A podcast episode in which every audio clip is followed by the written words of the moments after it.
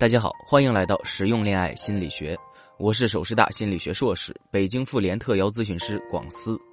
添加微信“恋爱成长零幺幺”，教你读懂人心，让你爱情开挂。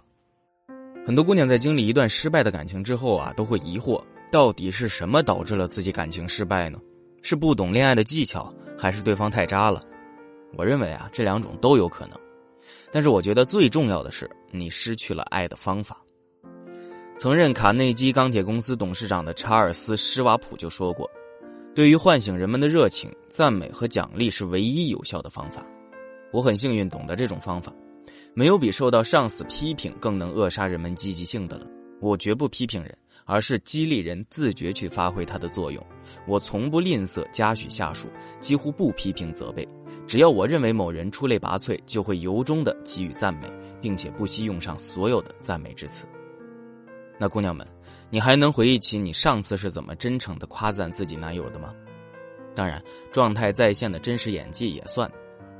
我知道很多女生擅长的是演苦情戏，比如说吊着个脸呀，希望男朋友能够自己反省一下自己犯了什么错。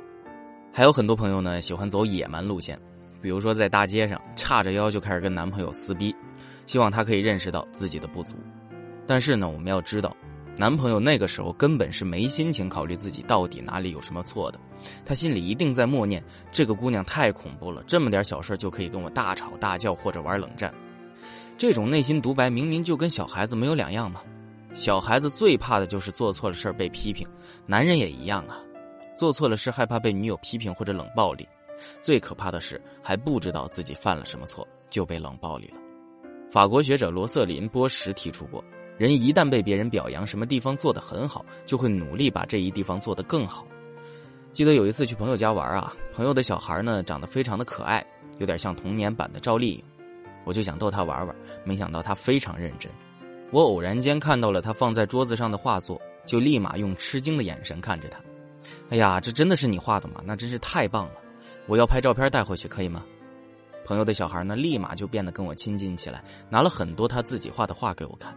这还不够呢，他还要现场就给我画。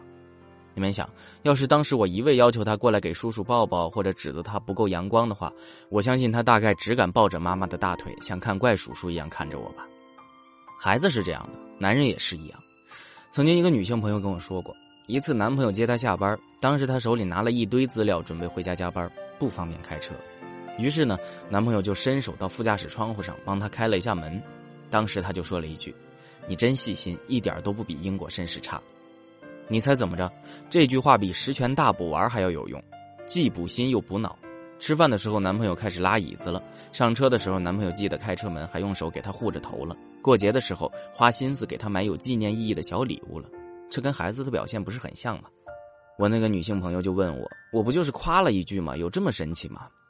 我当时就告诉她。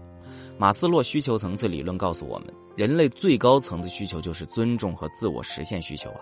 你这么肯定他，不等于直接满足了人类最高层次的需求吗？他肯定高兴啊！曾经呢，也有一位女性学员向我请教，说每次有分歧的时候，男朋友就喜欢大声嚷嚷，外加大幅度的肢体动作，真的让自己非常害怕。自己一害怕一委屈呢，就会指责他粗鲁不讲理。我说呢，那你下次试着把话反过来说说试试。于是等到下一次纠纷的时候，男朋友又表现粗鲁的时候，学员这次并没有指责男朋友，而是摆出一副小迷妹的表情，看着男友说：“哎呀，你刚刚挥胳膊的动作真的是太有男人味儿了。”男朋友的那股气呀，立马就烟消云散了，不好意思的问：“哎，真真的吗？”接着呀，学员就说：“你还有一个非常帅的瞬间，你都不知道。”她男朋友立马问她：“什么呀？什么最帅啊？”学员说：“我觉得你双臂交叉讲道理的时候最帅。”有些道理虽然我不喜欢，但我就喜欢你那股子帅劲儿。你们猜怎么着？后来啊，这个学员的男朋友每次到了有分歧的时候，就换了一个风格，改成交叉双臂讲道理了。什么叫懂男人？男人都很自恋的好吗？自恋到走到发光体前都要照一照的地步，心中还要默念一句：“哎呀，我长得真他妈的帅。”现在你懂得男人是多么喜欢别人夸自己了吧？与其指责他、要求他，不如夸他。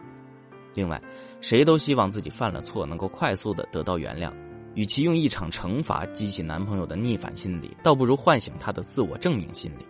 再往深处想啊，你能夸对方夸到点子上，不就说明你有一双发现美的眼睛，外加一份阳光的心态吗？跟这样的姑娘生活在一起，男人能不舒心吗？好了，那今天的内容就到这里。如果大家想了解更多的恋爱技能，可以添加微信“恋爱成长零幺幺”找到我。恋爱成长全拼小写加零幺幺，让我们为你答疑解惑。我们下期再见啦！